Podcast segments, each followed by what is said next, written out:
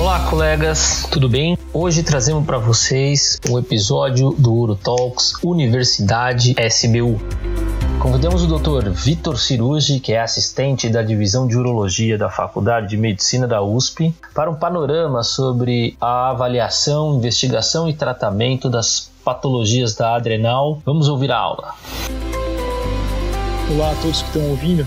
Fico muito contente de participar dessa iniciativa da SBU, que é importante para deixar os urologistas unidos nesses tempos pouco complexos. Ah, eu vou falar um pouco sobre tumores de adrenal e o tema inicial que eu fui escolhido era sobre epidemiologia, diagnóstico e imagem, mas eu também vou falar um pouco sobre incinetalomas e brevemente sobre o tratamento. Primeiro eu dou um panorama geral e depois eu dou uma mensagem mais prática para o nosso dia a dia. Então, antes de tudo, algumas considerações sobre a anatomia. Primeiro, para os residentes, é importante saber que a veia adrenal ela provém de uh, locais diferentes. Do lado direito, ela vem da veia cava, do lado esquerdo, ela vem da veia renal. Isso implica em mudanças na estratégia da nossa cirurgia, tanto para a adrenalectomia como para fazer nefrectomia. Outro aspecto importante é que a veia adrenal, na vida adulta, ela, ela sempre fica no mesmo local em que ela se origina, que é na loja renal. Ou seja, se tem um indivíduo que tem ectopia renal, rim pélvico, agenesia renal, a adrenal vai estar lá, na região lombar dos dois lados. Sobre a anatomia, é também é importante lembrar que ela se origina de dois folhetos uh, diferentes. A medular da adrenal, que é a parte mais interna, ela vem da neuroectoderme, que é o mesmo tecido que faz nosso sistema nervoso central. Isso uh, tem algumas características nos exames de imagem que são comuns tanto ao sistema nervoso central como à zona medular da adrenal. Eu vou mencionar mais à frente. A parte externa da adrenal, ela vem da mesoderme. E a parte externa, ela se divide em três camadas: reticular, fascicular e glomerulosa. Ou seja, a adrenal tem, tem quatro camadas ao todo. A mais interna medular, que produz catecolaminas. Em seguida, a gente tem a reticulada, indo de dentro para fora. A reticulada produz os andrógenos da adrenal. A fasciculada, ela produz os glicocorticoides. E a glomerulosa, os mineralocorticoides. As catecolaminas, é a adrenalina e noradrenalina, que é a mesma coisa que epinefrina e norepinefrina. Tem um precursor desses dois metabólitos, que é a dopamina, que às vezes a gente também capta no sangue. Os andrógenos, é a androstenediona e a diepiandrosterona. O glicocorticoide é o, cortisol, o mineralocorticoide, o, a aldosterona. Ah, quando a gente tem tumor, em qualquer uma dessas camadas, elas produzem seus respectivos hormônios. Então, quando a gente tem um tumor na zona medular, é um felcromostoma. Quando a gente tem um tumor na zona reticulada, geralmente é um carcinoma. E é raro ter tumores benignos dessa área. Quando a gente tem um tumor da zona fasciculada, geralmente são adenomas, são tumores benignos, produzem cortisol, e da área glomerulosa a gente tem tumores que produzem aldosterona. Sobre a clínica, até é fácil diferenciar esses, essas quatro entidades. Na verdade, todas elas podem estar associadas à hipertensão, exceto o carcinoma, isso é um pouco mais raro. Mas, na verdade, isso é importante porque a implicação prática é que a gente tem que investigar a adrenal quando a gente tem hipertensão ah, de causas secundárias. O felcromostoma, como ele produz catecolaminas, é lógico a gente, a gente concluir que aumenta ah, sintomas relacionados à hipertensão, pode ter crises hipertensivas, palpitações, sudorese, cefaleia, síncope, tremores, perda de peso. Quando a gente tem síndrome de Cushing, são sintomas, ah, estigmas que a gente conhece bem, né, pacientes que têm fraqueza uh, proximal dos membros, estrias violáceas, pele, esfria, pele friável, fragilidade capilar, obesidade e algumas comorbidades associadas, principalmente diabetes, hipertensão, dislipidemia e osteoporose. E aqui também vale a pena ressaltar, porque tem uma certa importância para o urologista, como o cortisol aumenta a reabsorção de cálcio do osso, eles acabam fazendo muito nefrolitíase. Então tem que saber disso. Ah, o hiperaldosteronismo também geralmente só causa hipertensão, por causa da hiperprodução autônoma de, de aldosterona.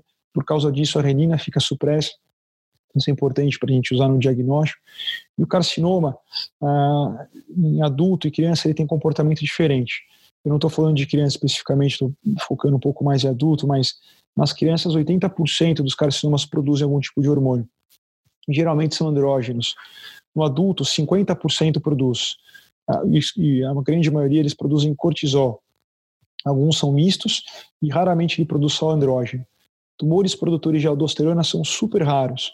A gente tem uma, um pool de pacientes de várias instituições no mundo inteiro sobre de pacientes com tumor de adrenal e só tem dois casos descritos de, de tumor de produtor de aldosterona. Então é bem raro mesmo. Ah, como que a gente faz o diagnóstico desses tumores? Então é, é simples pensar nesse raciocínio meio sequencial. A gente vai investigar os hormônios que cada camada produz. Então, para feocromostoma, a gente vai medir as catecolaminas na urina ou no sangue.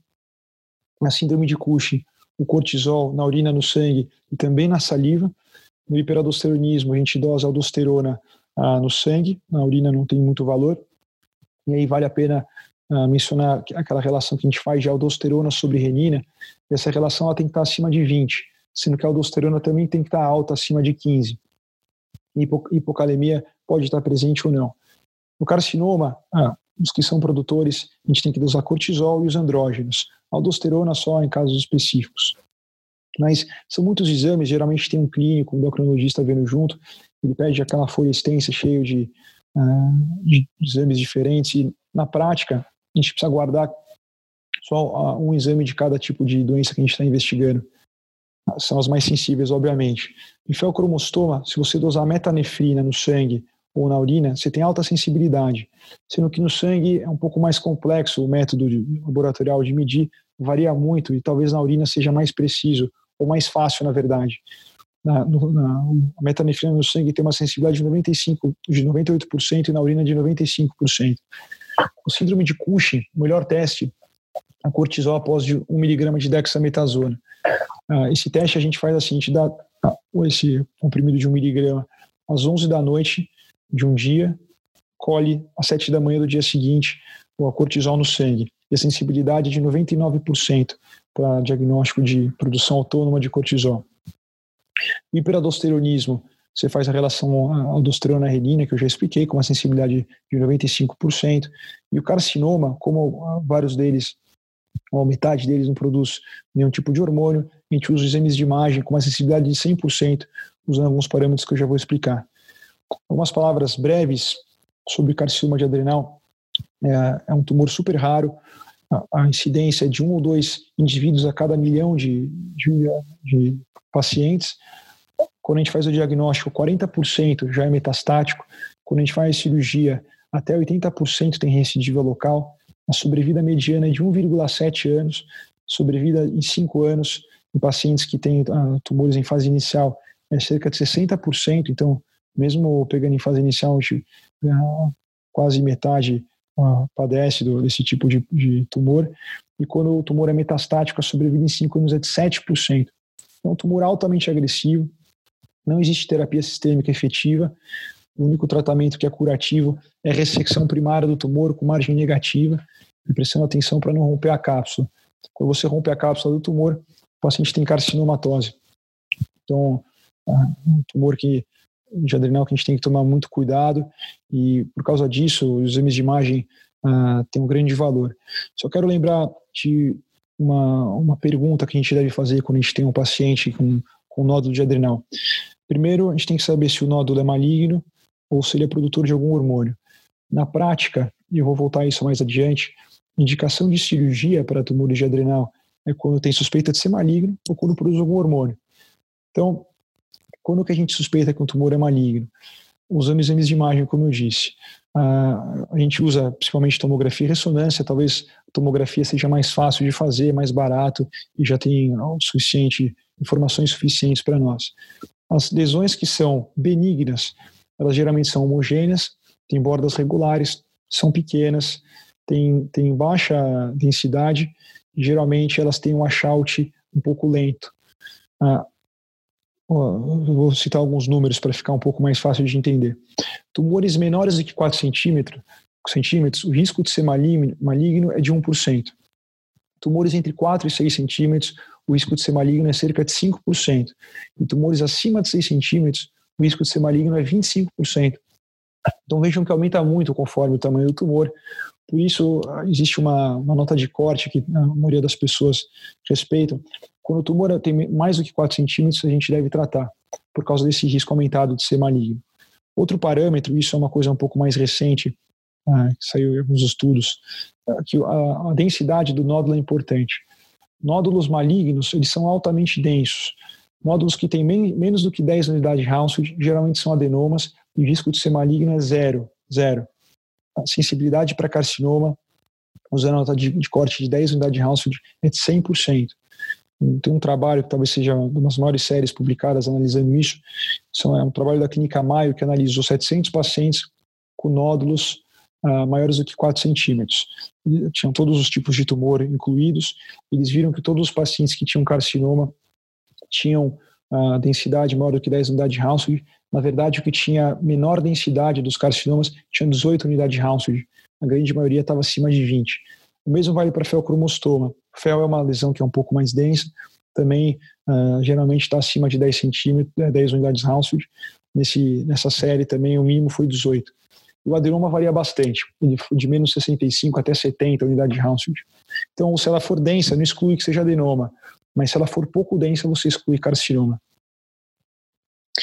Ah, bom, então se chega um paciente para você com uma lesão pequena, com baixa atenuação, você pode excluir que é carcinoma. Se ela é grande ou tem alta atenuação, alta densidade, desculpe, você tem que tratar como se fosse carcinoma.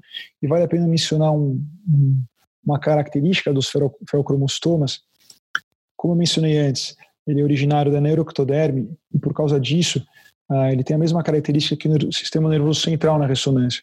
Ou seja, ele tem hipersinal em T2. Quando você está investigando paragangliomas, que nada mais são do que felcromocitomas que se originam fora da adrenal, existe a mesma característica. Os paragangliomas, eles geralmente se desenvolvem na cadeia simpática paravertebral, que vai da base do crânio até lá embaixo, perto da bexiga. Então, em todo esse eixo, a gente pode ter esse tipo de tumor. E já aproveitando algumas palavras sobre felcromostoma, o felcromostoma, o tratamento é cirúrgico. Não existe tratamento clínico se você deixar o feocromostoma, ah, três de cada quatro pessoas vão morrer ou de infarto ou de AVC, ou de complicações hipertensivas. Os feocromostomas ah, podem ser malignos, a gente só faz diagnóstico de feocromostoma maligno quando ele tem metástase, a gente não consegue olhar a lâmina da, da peça da adrenal e falar se é maligno ou não, só quando tem metástase. Isso acontece em cerca de 8% dos casos. 35% dos pacientes com feocromostoma têm alguma alteração genética. E esse, esse dado é um pouco mais recente. Antigamente acreditava-se que isso era cerca de 10%, agora a gente sabe que ah, muito maior esse, esse número, porque a gente investiga mais. A chance de você ter paraganglioma é de 15%. Quer dizer, de, de se pegar 10 pacientes que têm aumento de catecolamina no sangue, um ou dois vão ter paraganglioma. Ah, Para fazer diagnóstico de paraganglioma, tem alguns aspectos que são rapidamente que são importantes. O paraganglioma geralmente ele produz dopamina e o feocromostoma também pode produzir, mas se você pegar a dopamina aumentada no sangue, a chance de ser paraganglioma é maior. O paraganglioma ele não tem uma enzima que converte a noradrenalina em adrenalina. Então você tem a noradrenalina alta, mas você não tem adrenalina. A adrenalina está normal. E isso é bem característico de paraganglioma. Exame de imagem, como eu disse, a ressonância ele pega bem, mas quando ele é muito pequeno, a ressonância não consegue encontrá-lo, a gente pode fazer uma cintilografia com iodo. Ela tem uma, uma curaça de 85% para achar paragangliomas. Uma outra, só mencionando para ficar um pouco mais lógico o raciocínio, o, na metabolização das catecolaminas, a dopamina é o precursor, depois você produz a, a noradrenalina, a noradrenalina é convertida em adrenalina, e tanto a noradrenalina como a adrenalina são convertidas em metanefrinas. As metanefrinas englobam dois, duas, uh, dois produtos diferentes, a normetanefrina e a metanefrina. A metanefrina deriva da adrenalina, a normetanefrina deriva da noradrenalina. Então, só voltando um pouco nos exames de imagem, agora não só falando de ressonância, mas da, desculpa, de tomografia, ressonância e PET também, usando a unidade de House, a gente, a gente consegue diferenciar se é maligno ou não com uma sensibilidade de 10, 100%. O washout também é uma arma boa, a gente consegue uma sensibilidade de 100% também. As lesões tumorais, as lesões malignas, elas lavam rápido, então tem um washout menor do que 60%. Se usando esse parâmetro, como eu disse, sensibilidade é de 100%. Acontece que para você ter o washout, você precisa injetar contraste. Para você ter a densidade, não precisa. Então, com uma simples tomografia uh, sem contraste, que é rápido de fazer, mais barata, você consegue um parâmetro bem, bem fidedigno para nos ajudar. A ressonância, a característica de, de lesão uh, maligna, é que ela tenha um baixo, uma queda de sinal no outphase, com uma sensibilidade de 85% mais ou menos. E o PET com FDG, ele capta em 90, 95% das lesões malignas. É bom para fazer estadiamento, não é tão bom para fazer o diagnóstico primário. Bom, falando um pouco sobre incidentaloma, que é o que a gente acaba vendo na, na prática clínica nossa como urologista, o, o, a incidência de incidentaloma na, na população é 5%. Até quando vi esse número a primeira vez, me surpreendeu, porque fora a gente não costuma ver tanto incidentaloma, não, não opera tanto adrenal. Né? Acontece que a grande maioria dos incidentalomas de adrenal, eles não produzem hormônio, e é por isso que a gente acaba não tratando esses pacientes. Ah, quando que a gente opera o paciente? Eu já mencionei antes. Quando existe suspeita da lesão ser maligna ou quando ela é produtora de algum hormônio. A gente suspeita que é maligno quando o nódulo é maior do que 4 centímetros ou quando ele tem uma alta densidade. Então, ah, voltando, se eu pegar 100 pacientes que têm um incidentaloma de adrenal, 85 não vão ter nenhuma produção de hormônio, 5% produz cortisol, 5% produz ah, catecolamina, são felcromostomas, 1% produz aldosterona, então, a chance de ter um câncer de adrenal é um pouquinho menor que 1%, e outras lesões ficam entre 3% e 4%. A aldosterona, o hiperaldosteronismo é baixo em incidentaloma, porque geralmente esses pacientes fazem um diagnóstico quando eles estão investigando hipertensão refratária várias classes de medicação. Então, nessa, nesses números de incidentaloma, hiperaldosteronismo é bem baixo. Na prática, a gente imagina que cerca de 10% dos pacientes com hipertensão de difícil controle tenham hiperaldosteronismo. Eles estão por aí nas ruas e os médicos não investigam e passam desapercebido. Ah, muito bem. Quando a gente tem um incidentaloma de adrenal, a gente faz dois blocos de exame.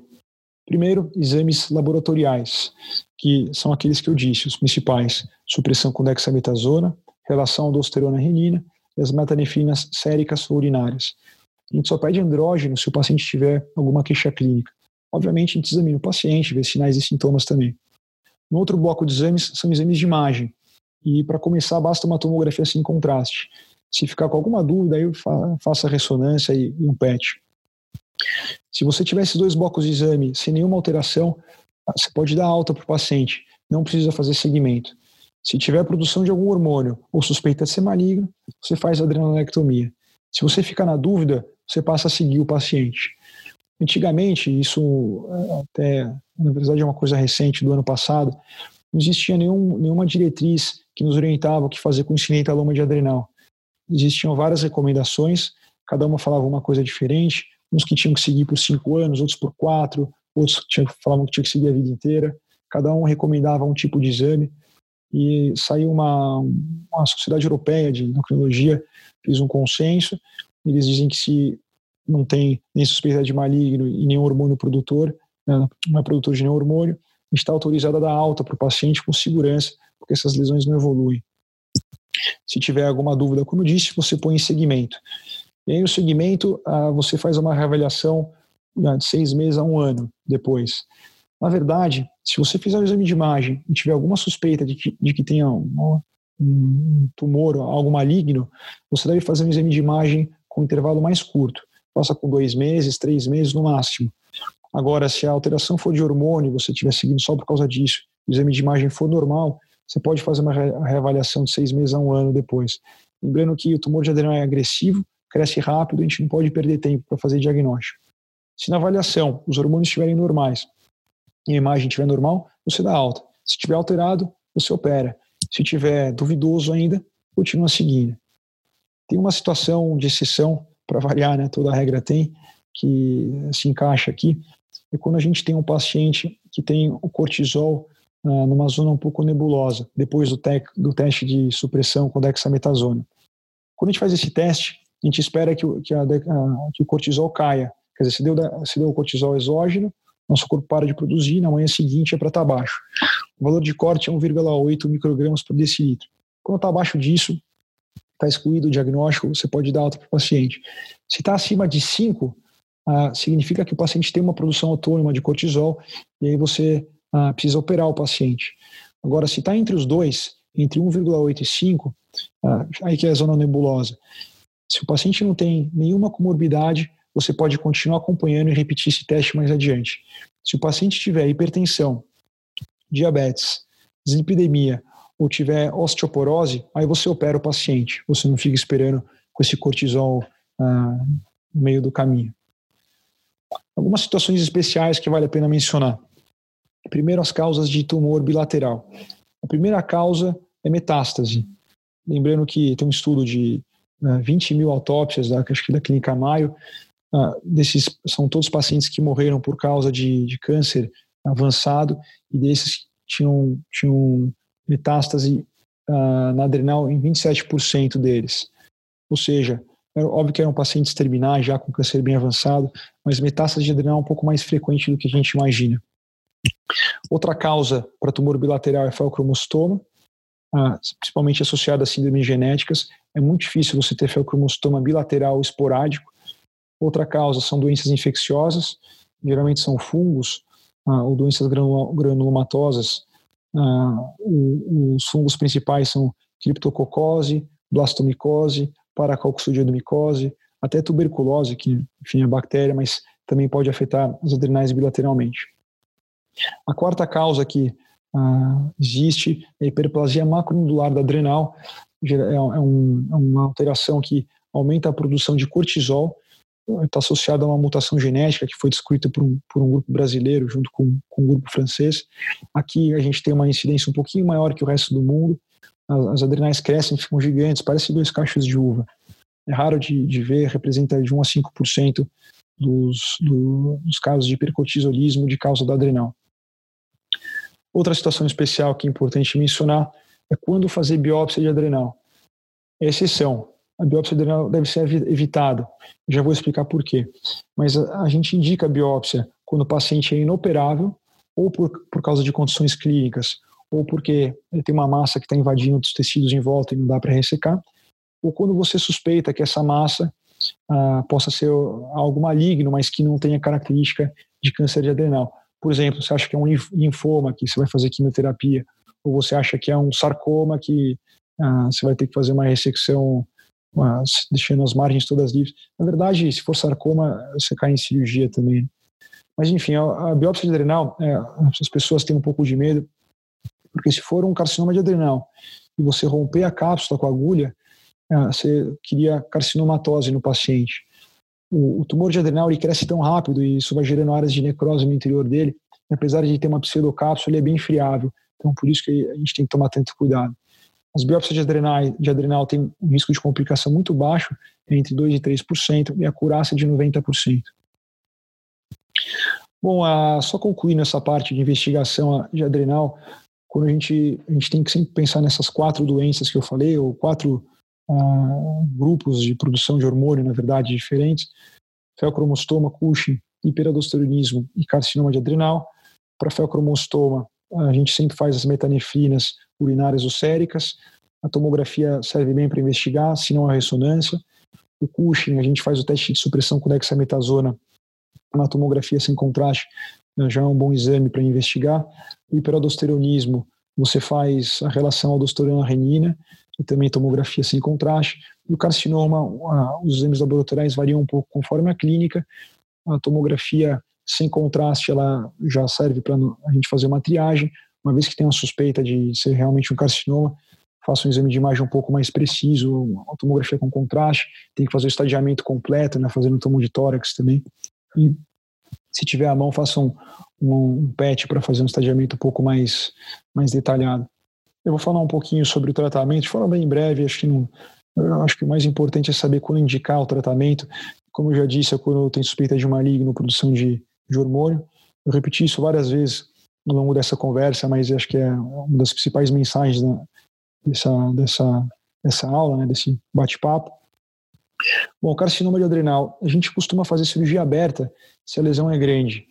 E existe uma nota de corte que também varia muito uh, de lugar para lugar, mas quando, via de regra, quando o tumor é maior do que 6 centímetros ou 8 centímetros, a gente costuma fazer cirurgia aberta. Isso porque a gente quer ter segurança na ressecção, sem deixar margem e uh, sem correr risco de romper o tumor. Se você conseguir ressecar um tumor grande laparoscópico, você pode fazer.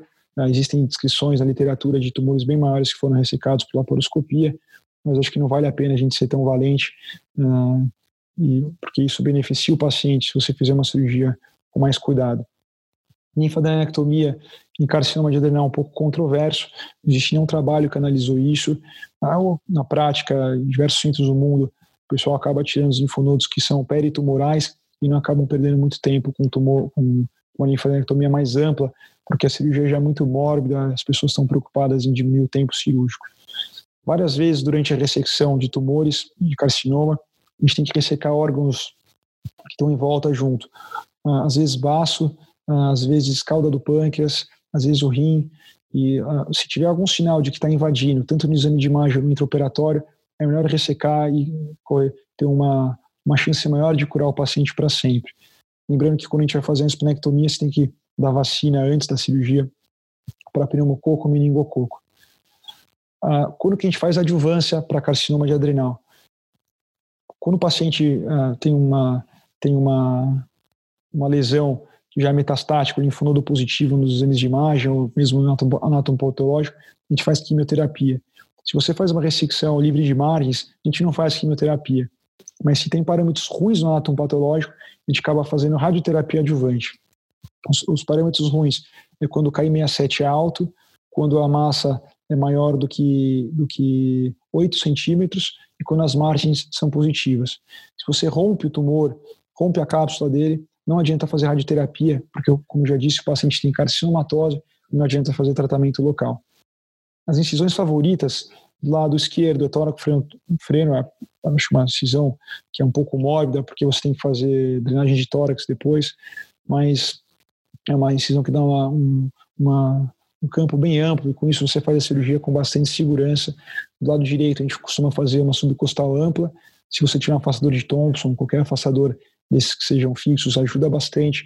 Mas você pode fazer por Bicocker, uh, incisão, de, incisão de Mercedes também, Chevron, qualquer incisão transversa funciona bem. Acho que a regra que é importante guardar é que incisões medianas para abordar adrenal não funcionam bem. Felcromocitoma, eu acho que tem alguma coisa que vale a pena mencionar. A cirurgia em si tem que ser cuidadosa, obviamente, porque quando a gente manipula a massa, o paciente pode ter liberação das catecolaminas e fazer crise hipertensiva. E por causa disso, ele precisa de um preparo muito, muito com bastante diligência e o anestesista tem que estar ah, bem também ah, preparado, bem acostumado com isso. Preparo, não vou me estender, mas a gente costuma usar um alfa-bloqueador duas semanas antes da cirurgia, é o suficiente, essa dose de alfa-bloqueador ele vai aumentando progressivamente. Beta-bloqueador a gente só usa se o paciente tem taquicardia e o paciente tem que estar super hidratado antes do, do procedimento quando a gente vai fazer lá no HC, ele já desce, ele sobe para o centro cirúrgico com um litro de soro aberto na, na veia, isso porque quando a gente retira o tumor, o paciente faz vasoplegia. E se você não tiver um líquido ah, corporal bem distribuído, ah, ele, ele fica com hipovolemia intravascular. É uma hipovolemia falsa, né? mas ah, ele costuma chocar. Então precisa ter bastante líquido no período pré-operatório e a anestesia, acho que o grande truque é passar um catéter no central antes, já deixar um niprid e uma, uma noradrenalina ligada, porque se o paciente precisar, você sobe a equipe, isso, ah, uma resposta rápida, você consegue deixar o paciente livre de complicações de hemodinâmicas. Né? Quando que a gente faz laparoscopia? sempre que puder. Na verdade, a laparoscopia é preferível sobre cirurgia aberta, exceto aquela situação que eu mencionei no começo, quando tem o risco de ser um carcinoma e a lesão é grande. Robótica e laparoscopia, o que, que é melhor? Se você está acostumado com a laparoscopia, a cirurgia vai super bem. Eu não tenho experiência com cirurgia robótica em, em adrenal. Alguns autores acham que quando a lesão é grande, a robótica é mais fácil. Acontece que a laparoscopia é rápido, é, tem mínimo de morbidade, e quando a gente estabelece um padrão cirúrgico, os passos cirúrgicos, ela fica fácil de ser executada. Tem uma meta-análise que foi publicada, acho que uns cinco anos atrás, até foi um brasileiro, um amigo meu, Luiz, que ficou num, num fellow em Cleveland Clinic, que comparou laparoscópica com robótica. Ele analisou mais ou menos 600 pacientes, se eu não me engano, o que ele achou é que a cirurgia robótica tinha menos tempo de internação e menos sangramento. Só que se você vai olhar os números, o tempo de internação é 0,4 dias menor para a robótica e 20 ml a menos de, de sangramento para a robótica. Então, na prática, isso não traz nem benefício nem malefício para nenhum dos grupos, é bem equivalente e a laparoscópica está mais acessível a nós, então acho que ah, ela vai super bem, não, não precisa fazer robótica, a não ser que você tenha disponível um robô. E quando que a gente faz a adrenalectomia parcial? Em doenças bilaterais ou quando a gente tem síndromes genéticas e isso implica no risco do paciente desenvolver um tumor na adrenal contralateral mais adiante. Tirando as situações, a gente não costuma fazer. Também na literatura, tem várias instituições, principalmente no Oriente, que costumam fazer para tumores esporádicos, mas na prática não vale a pena. O que a gente acaba fazendo, a técnica que a gente acaba fazendo, é usando um hemolock para dividir o parênquima da adrenal, ou se você tiver, use ultracision, qualquer bisturi harmônico. O hemolock a gente vai clipando e vai cortando ah, progressivamente, sempre tentando preservar um terço de parênquima saudável da adrenal. Isso é o suficiente para que o paciente fique com, com uma produção de hormônio depois no pós-operatório perto do fisiológico. Muito bem, eu acho que é isso. Se alguém tiver alguma dúvida, pode me contactar. Meu e-mail é, é vsrougi.gmail.com. Se quiserem assistir cirurgia de adrenal, lá no HC a gente faz uma ou duas por semana, não agora nesse período, mas quando tudo voltar ao normal, estão todos convidados e é só me inscrever, a gente se encontra mais adiante. Um abraço a todos. Você acabou de ouvir mais um episódio do Uro Talks o podcast oficial da Sociedade Brasileira de Urologia Seção São Paulo. Todas as edições estão disponíveis no site www.sbu-sp.org.br e também nas principais plataformas de streaming. Nos vemos no próximo episódio. Até lá!